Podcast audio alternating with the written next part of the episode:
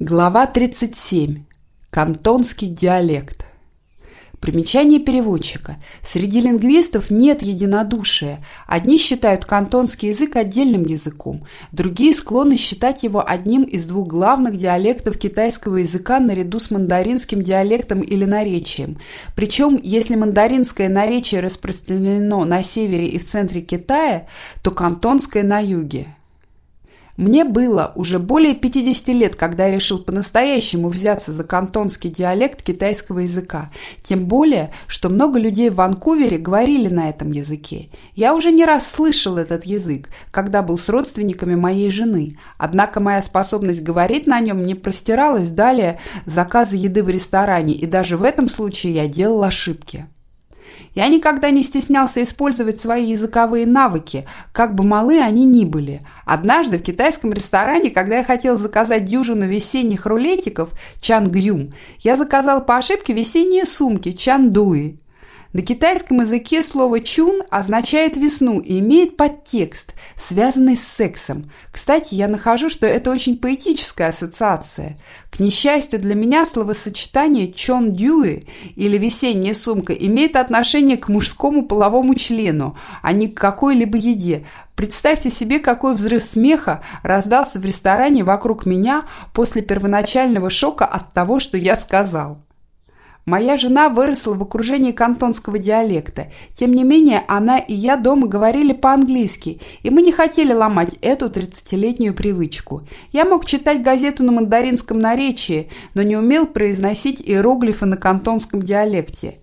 Я всецело полагался на помощь моего друга, ванкуверского журналиста Габриэля Ю, который говорил по-кантонски, но наши редкие уроки не дали большого результата. Я думаю, что я понимал около 10% того, что говорилось в устной беседе или по радио на кантонском диалекте – Однако я полагаю, что человеку нужно хорошо понимать примерно 90% речи в большинстве ситуаций, чтобы считать, что он говорит бегло на иностранном языке. Мне предстояло пройти еще большой путь, чтобы достичь этого.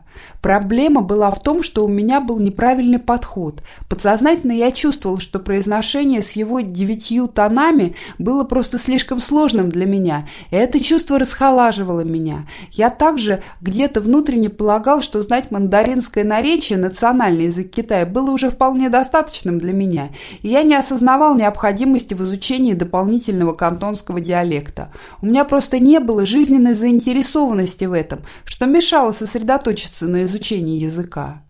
В первую очередь я начал искать китайские книжные магазины в Ванкувере, чтобы найти там какой-нибудь учебный материал на кантонском диалекте. В конце концов, я нашел книгу, что помогла мне совершить прорыв в моем изучении кантонского диалекта. Эта книга позволила мне разобраться в девяти тонах кантонского языка. Она убедительно доказывала, что вполне достаточно знания шести тонов. Это казалось очень важным для меня, так как я почувствовал, что даже если я не смогу воспроизвести всех шести тонов, я все же буду способен общаться на кантонском диалекте вполне удовлетворительно. Что еще было более важным для меня, автор доказывал, что те же самые тона существуют в английском языке.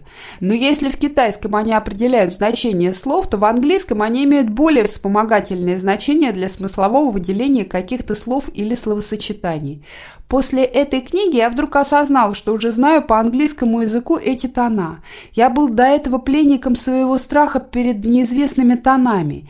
Теперь препятствие в виде трудных тонов исчезло, и двери к новому языку широко открылись.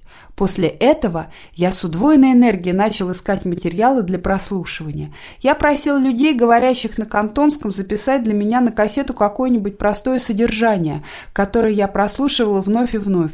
Затем я купил новый плеер с мини-дисками, который стал поистине революционным приспособлением для человека, изучающего иностранный язык.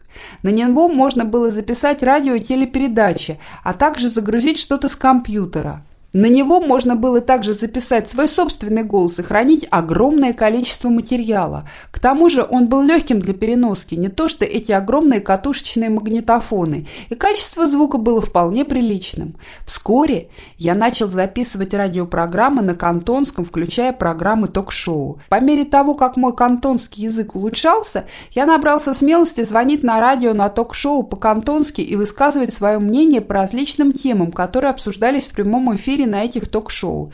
Я записывал все это и сравнивал себя с диктором, говорившим по-кантонски. Я считаю, что плеер с мини-дисками позволил мне достичь такой степени концентрации в изучении языка, что привело вскоре к настоящему прорыву в обладении кантонским языком. К сожалению, я часто не мог найти электронные тексты на кантонском наречии, которые бы соответствовали тем аудиоматериалам, которые были у меня в наличии. Я уверен, что это в ближайшем будущем станет возможно, и это, безусловно, облегчит изучение кантонского диалекта. Сосредоточиваясь на материалах, которые мне приятно было слушать, а также используя предыдущие знания мандаринского наречия, я продвигался быстро вперед. Все это обогатило мой опыт изучения иностранных языков. Я снова обращаю внимание на решающую роль самого студента в достижении успеха в изучении языков, а также важности нахождения интересного для него материала.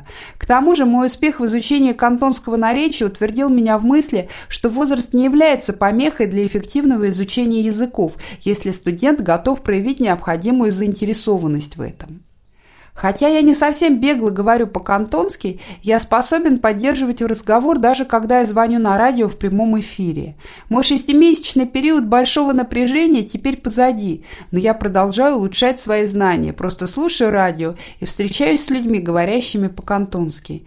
Недавно я провел несколько дней в Шэньчжэне и Гуанчжоу, бывшем кантоне, после 20-летнего перерыва. Конечно, я был поражен огромными изменениями, произошедшими в этих местах за 20 лет. Но главное, я действительно наслаждался беседами на кантонском с местными людьми. И эти разговоры добавляли приятные моменты в мой визит. Я должен был работать много, изучая языки. Я должен был искать сборники рассказов с прилагаемыми списками слов. Содержание не всегда было интересным и редко сопровождалось аудиокассетами. Мне нужно было приложить много усилий, чтобы построить свой личный языковой мир на каждом из этих различных языков, которые я изучал. Сейчас намного легче создать свой мир языкового изучения. Наш веб-сайт The Linguist сделал доступным бесконечное разнообразие содержания по самым различным темам и на различных языках. К текстовым файлам в обязательном порядке прилагается аудиозапись. Учащиеся могут загружать эти файлы, а затем многократно слушать и читать, сохраняя слова и фразы для дальнейшего повторения. Сегодня есть мощные ноутбуки, которые могут служить как сборники электронных текстов MP3-плееры. Новые беспроводные технологии означают, что люди могут выйти в интернет практически в любом месте – в офисах, гостиницах, аэропортах, вокзалах или в кафе. Стало возможным использовать каждую свободную минуту для изучения тех вещей, которые вам интересны. Все это сделало изучение языков еще более гибким, удовлетворяющим всем запросам изучающих, более интенсивным и, несомненно, более приятным. С интернетом самостоятельное изучение языков перестает быть только вашим личным заданием. Интернет помогает создать гибкие интерактивные курсы с преподавателями, в которых вы нуждаетесь. Кроме того, возможно связаться с другими людьми, которые также изучают иностранные языки, чтобы потренировать свои языковые навыки или просто обменяться опытом. Я сам с нетерпением ожидаю возможности изучения новых иностранных языков и продолжаю улучшать свои знания в языках, на которых я уже говорю.